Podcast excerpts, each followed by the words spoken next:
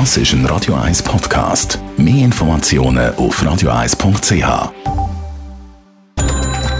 Netto. Das Radio 1 Wirtschaftsmagazin für Konsumentinnen und Konsumenten wird Ihnen präsentiert von Blaser Greinicher.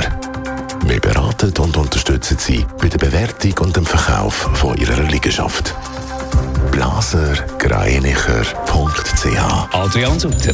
Der Flughafen Zürich hat sich im Juli weiter von der Corona-Pandemie erholt. Passagierzahlen steigen, haben aber noch nicht das Niveau von vor der Krise erreicht. Im Juli sind zweieinhalb Millionen über den Flughafen Zürich geflogen. Das sind 85 Prozent mehr als noch im Juli vor einem Jahr. Die Inflationsrate in Argentinien ist wegen der schweren Wirtschafts- und Finanzkrise auf 71 Prozent gestiegen. Allein im Juli sind Preise um mehr als 7 Prozent aufgegangen. Die Inflationsrate im Land ist derzeit die höchste auf der ganzen Welt.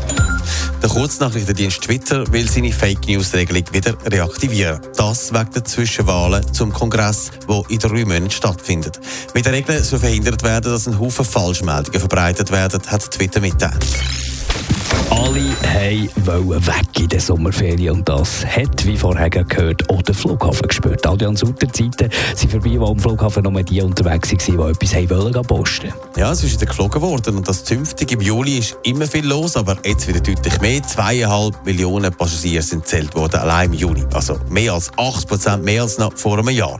Damit erreicht der Flughafen fast wieder Passagierzahlen wie vor der Corona-Pandemie, aber es sind immer noch ein Fünftel weniger als im Jahr 2019. Ist vor allem der Juli gut gewesen, oder hat es sonst wieder grundsätzlich angezogen?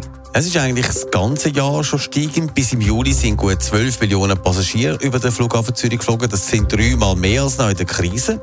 Die äh, steigenden Passagierzahlen sind natürlich auch gut für die Geschäfte am Flughafen. Auch der Kommerzumsatz ist nämlich im Juli gegenüber im Vorjahr um mehr als die Hälfte gestiegen.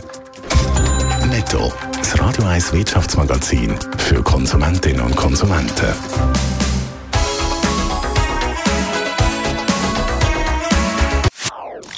Das ist ein Radio 1 Podcast. Mehr Informationen auf radio1.ch.